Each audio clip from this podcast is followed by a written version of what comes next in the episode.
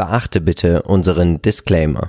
Hallo und herzlich willkommen zu einer neuen Folge des Aktienchecks. Wir sind Philipp und Marcel von Modern Value Investing. Und wir haben in unserem aktuellen Aktienpodcast über Warren Buffett und sein Depot-Update gesprochen. Und deswegen haben wir uns überlegt, Mensch, heute bringen wir mal zwei Käufe und zwei Verkäufe von ihm mit.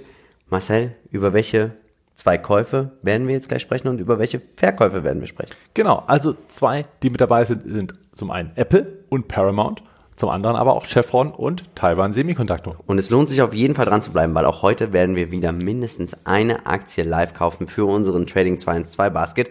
Immer wenn hier der Buzzer betätigt wird, weißt du, am Ende werden wir live kaufen. Und Marcel, wir fangen jetzt an mit Apple. Du bist im, was macht denn dein Unternehmen? Ja, Apple. Wer kennt's nicht? Also die meisten nutzen auch die Gerätschaften, kennen sie zumindest, selbst wenn sie sie selber nicht nutzen. Sie sind nicht nur für das iPhone bekannt, auch für das iPad, für ja. Mac, für MacBook für Apple TV und so weiter und so fort, die Apple Watch nicht zu vergessen. Also sie sind da sehr, sehr breit aufgestellt. Und dann schauen wir uns mal die aktuellen News an. Was hast du uns mitgebracht? Ja, es wird gemunkelt, dass es bald ein faltbares Smartphone geben soll von Apple. Und ähm, das geht hervor aus einem Patent. Und dieses Patent ermöglicht, dass man das, äh, dass man ein Gerät auf allen Seiten ähm, bedienen kann. Also sprich, ein Touchfeld hat auch hinten und vorn. Das kann entweder dafür sprechen, dass man es falten kann oder tatsächlich, dass man es, wie du es schon gerade schon Hallo? zeigst, auf der Rückseite bedient. Das alles steht in den Sternen, aber es ist eben, äh, es wird halt gemunkelt. Und eine zweite Nachricht, die ich sehr, sehr spannend finde, ist ein sogenanntes iPhone-Abo-Modell. Auch daran soll wohl gearbeitet werden, dass man, wenn man dieses Abo-Modell hat, dass man immer das aktuellste, neueste iPhone bekommt und da eben ja nicht immer selber in diesem Zyklus reinrutscht, sondern dann eine gewisse Stabilität. Würdest du das machen? Aus Kundensicht würde ich es wahrscheinlich nicht machen. Aber es gibt, denke ich, sehr viele, die das machen würden. Und ich glaube auch, dass dieses Abo teurer ist. Ähm, also es ist nicht teurer, als immer wieder jedes Jahr neu zu kaufen. Aber es wird mehr dazu bewegen, das zu machen, dass man äh, doch immer wieder das Neueste bekommt. Also man spricht, der Kunde wird wieder mehr ausgeben insgesamt. Für den Einzelkunden wird es trotzdem, denke ich, günstiger als jedes Jahr das Neue zu kaufen. Schauen wir uns mal die einzelnen Segmente an. Und da sehen wir ganz klar, 52 Prozent der Umsätze werden immer noch mit dem iPhone erzielt. Aber aus den Verkäufen des iPhones finde ich persönlich, gibt es natürlich auch einen direkten Zusammenhang mit Services, Wearables, Home and Accessories sowie Mac und iPad. Ich glaube, wenn du so ein iPhone hast, dann gehst du nicht mehr zurück. Dann gehst du immer weiter in dieses Apple-Ökosystem rein. Und das macht man auch sogar weltweit, oder? Ja, richtig, genau. Und das auch, muss man sagen, verbindet natürlich auch gleich wieder die ganzen digitalen Services, also allein die Cloud. Ja. Wenn du, äh, egal welches Gerät du nutzt, du wirst wahrscheinlich dann auch irgendwann auf die Cloud umsteigen müssen, weil natürlich die Datenmengen auch immer größer ja. werden. Und ähm, ja, weltweit tätig, du sagst es, United States mit äh, 37,5 Prozent immer noch sehr dominant, muss man sagen. 24 Prozent gehen schon auf Europa zurück und auch China mit 8,8 Prozent ist ein nicht zu vernachlässigender hm. Markt. Schauen wir uns mal den Qualitätsscore an. 14 von 15 Punkten und 25% Durchschnittsrendite in 10 Jahren. Das ist unglaublich, das kann sich sehen lassen. Absolut, genau. Seit 2017 bin ich dabei. Ähm, 250 Prozent sind es aktuell. Boah. Also ist schon wirklich ein sehr, sehr guter Dauerläufer, muss man sagen. Und die Entwicklungen zeigen und sprechen für sich. Wir sehen auch bei Seeking Alpha, schaut mal in die Shownotes, hier gibt es ein wunderbares Angebot, wieder sieben Tage lang testen und dann das Jahresabo 99 Dollar. Wir sehen es einfach hier, die Aktie ist ein wahrer, ja, einfach ein Cash-Produzent. Wir haben eine schöne Marge, wir haben tolle EBIT-Margen, wir haben mega Eigenkapitalrenditen, die Gesamtkapitalrendite ist hoch, die Nettomarge ist hervorragend. Das ist einfach hier eine, wirklich eine Buffett-Aktie. Deswegen hat er sie ja auch hm. nochmal aufgestockt. Auch wenn es dieses Jahr vielleicht einen leichten Dämpfer geben würde, was ich gar nicht glaube. Die nächsten Jahre soll das Wachstum beim Umsatz und beim Gewinn wieder zulegen. 25 Analysten sagen Strong acht sagen bei, neun sagen holt. Diese Aktie ist meines Erachtens nach fundamental hervorragend aufgestellt. Was sagst du uns denn charttechnisch? Ja, charttechnisch ist man, ich sag mal, eher in einer Seitwärtsphase. Äh, man sieht es geht immer mal so rauf und runter. Die 140 Dollar hat er öfter jetzt mal gehalten. Es ging auch mal zeitweise etwas weiter drunter. Aber innerhalb dieser Range muss man sagen, immer wieder eine schöne Chance, um hier mit einem Sparplan auch diese Position zu erweitern. Also keine besondere charttechnische Gegebenheit. Aber was mich bei dem Investment sehr, sehr beruhigt, ist tatsächlich, selbst wenn es schlechte Nachrichten gibt, wie die, ja, die Hersteller haben ein bisschen weniger produziert oder es ist gerade ja. Knappheit da, Knappheit heißt auch immer, dass die Angebotsseite sehr hoch ist und ähm, solange die Nachfrage stimmt, ist es auch bei Apple relativ egal, weil die Leute wissen, dass sie auch warten und dass sie nicht immer ein iPhone ja. sofort verfügbar haben. Wir sind der Meinung, buy and hold, wenn man überzeugt ist. Ja. Und für Dividendenwachstumsinvestoren ist diese Aktie ja auch sehr interessant. Was denkst du? Ja, genau. Also Dividendenwachstum sieht man auf der einen Seite, and Hold hat sich absolut gelohnt und die Bewertung ist meines Erachtens für die Robustheit auch absolut nachvollziehbar. Ähm, ja, es gibt immer mal auch schlechte aber wie gesagt, die könnte man auch immer nutzen für oder auch zu einer guten Begründung. Ja. Das muss man auch sagen. Die Entwicklung gefällt mir gut. Apple macht sehr, sehr clevere Moves. Auch in der Preisgestaltung sind sie immer sehr, sehr pfiffig. Und selbst wenn sie jetzt mal ein bisschen eher angefangen haben, die Preise zu senken in, den, äh, in China, dann ist das auch ein Zuvorkommen, um hier, ich sag mal, mehr Umsatz zu greifen. Und das ist völlig in Ordnung. Und selbst der Durchschnittspreis eines iPhones wird am Ende nicht signifikant sinken, nur weil man mal also die günstigeren Modelle etwas runtersetzt, sondern man wird tendenziell natürlich auch öfter auf diese Pro-Modelle steigen, die natürlich auch dementsprechend mehr Preis pro Gerät mitbringen. Dann würde ich sagen, hauen wir drauf. Wir sind ja. uns beide einig, nehmen wir mit rein und jetzt schauen wir uns einen weiteren Kauf von ihm an, nämlich Paramount. Und Paramount ist nach der Fusion und Übernahme von Viacom im Dezember 2019 hat man den ganzen Namen, also von CBS Corp dann in Viacom CBS geändert und jetzt ist Paramount selbstständig an der Börse, es ist ein Medienkonzern mit drei Geschäftsbereichen und aktuell Quartalzahlen erstmal und dann schauen wir uns die Geschäftsbereiche an. Welche sind das? Wie war es? Genau, also die News, äh, ja, die Geschäftszahlen zeigen, dass im letzten Quartal eher, naja, ich sag mal, der Gewinn, zumindest die Erwartungen nicht ganz erfüllt wurden, beziehungsweise ziemlich stark verfehlt wurden. Auch im Umsatz jetzt wenig Wachstum, auch etwas weniger als erwartet, aber immerhin noch okay. Und ähm, ja, jetzt wird es eben doch spannend, wie man im die nächsten Quartalen verfährt. Immerhin hat man 9,9 Millionen neue Abonnenten gewonnen im vierten Quartal, was ein Rekord ist. Wir sehen jetzt ja auch hier nochmal die drei Segmente. Cable Networks, ganz einfach Kabelnetzwerke, stehen noch für 50 Prozent der Umsätze. Television 45 und dann kommt Filmed Entertainment.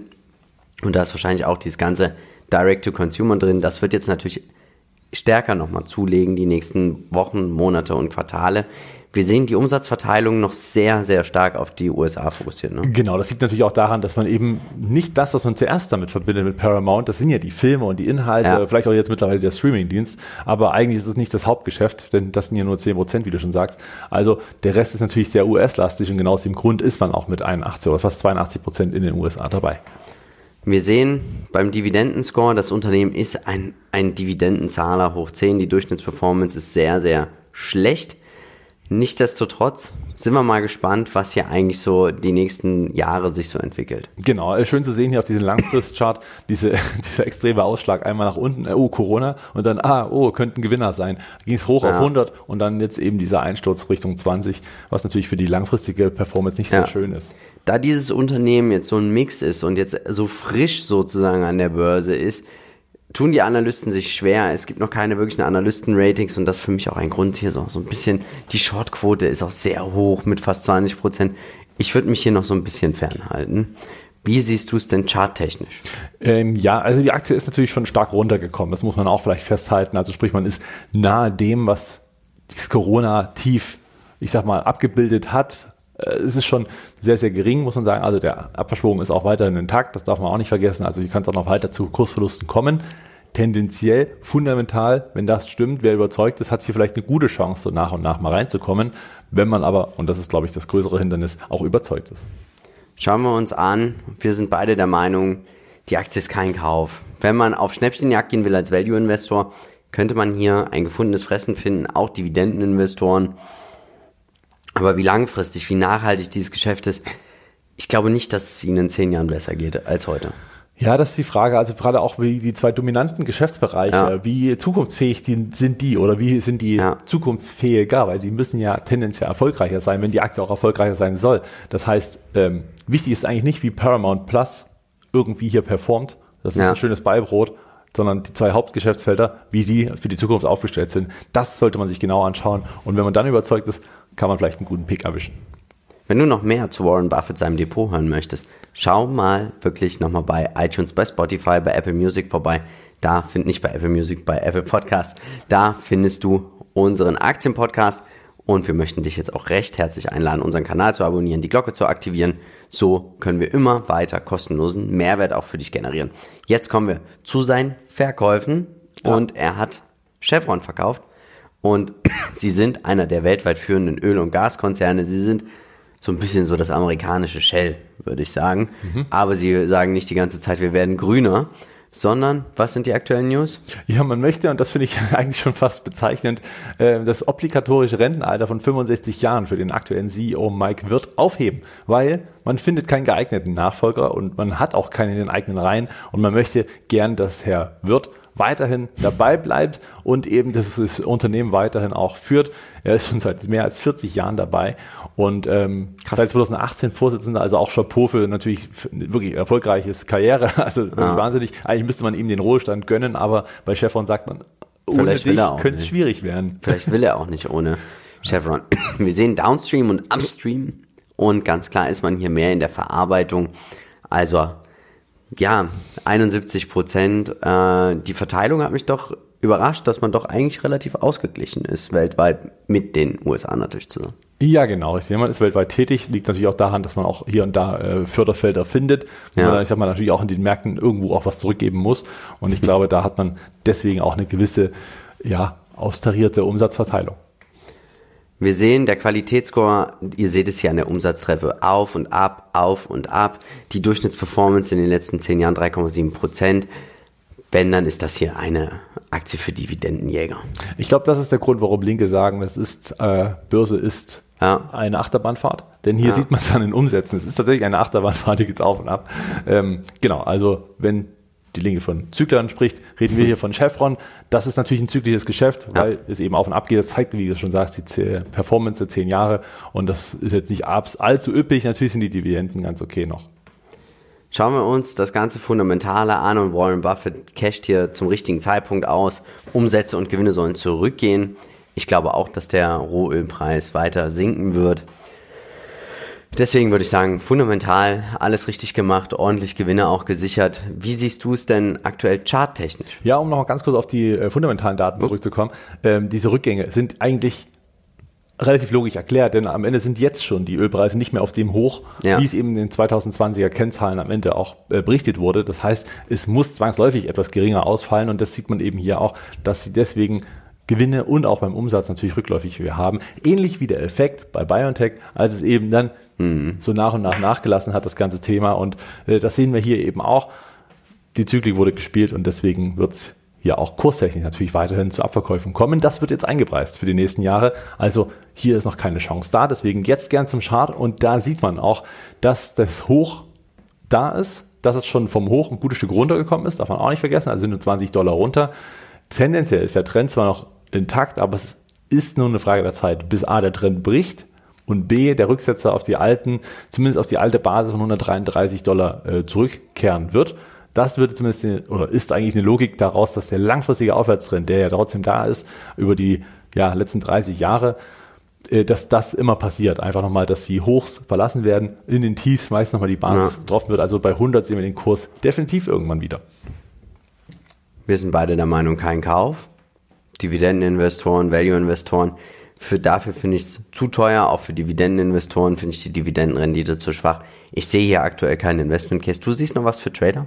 Ja, genau. Also als Trader kannst du natürlich jetzt relativ äh, gut, ich sag mal, sobald der Trend gebrochen ist, auch sagen, ich shorte mal. Ja. ja also das würde hier gar kein äh, großartiges hohes Risiko darstellen.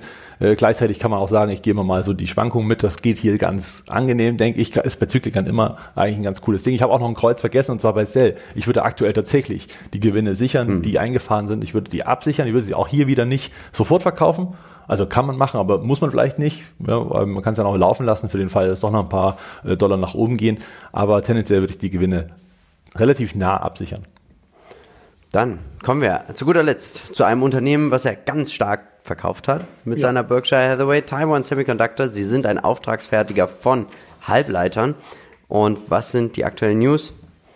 Ja, also die Aktie fällt natürlich erstmal nach äh, 7%, als bekannt wurde, dass äh, Buffett mit Berkshire Hathaway rausgegangen ist und damit sogar 200 Millionen Dollar Verlust gemacht hat. Weil viele sagen ja, oh, was ein Trade, hier schnell Geld mitgenommen. Nein, denn die richtigen Kaufdaten, und das zeigen vor allen Dingen Wahnsinn. auch die Einreichungen bei der SEC, zeigen, dass es eben andere Kaufkurse waren oder auch höhere Kaufkurse als Verkaufspreise und so hat man hier 200 Millionen Dollar Verlust eingefahren. Man munkelt auch, dass es nicht Warren Buffett selber war, sondern natürlich seine äh, potenziellen Nachfolger, die hier ähm, ja so ein bisschen draufgesprungen sind. Und der Grund, warum man auch wieder verkauft hat, soll wohl sein, dass TSMC selber natürlich sagt, dass sie ein schwieriges Jahr vor sich haben, die ganze Halbleiterbranche ein schwieriges Jahr haben könnte Natürlich, die Gegebenheiten wirtschaftlich sind natürlich gerade auch im Sinne der Rezession, sollte eine stattfinden ja. oder kommen, dass es da eben doch schwierig wird. Und das haben sie zum Anlass genommen, um hier zu verkaufen.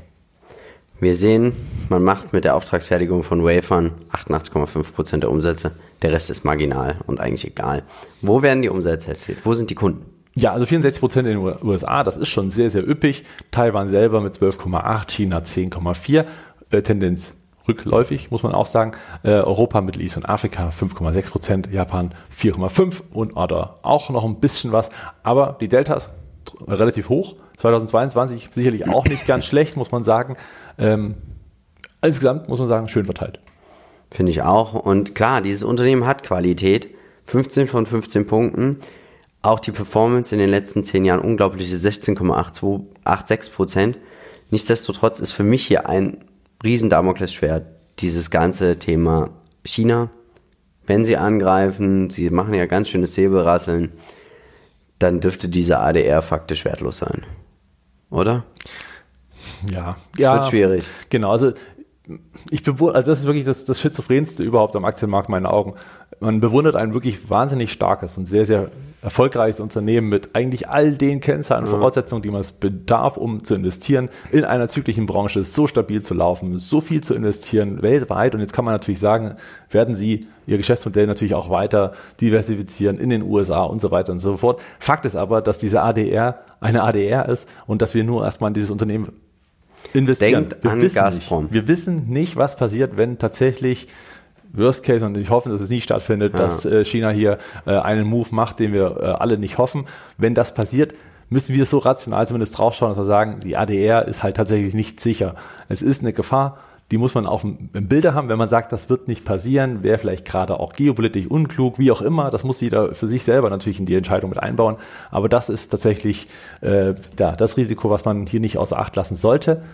Sonst ist es ein so tolles Unternehmen.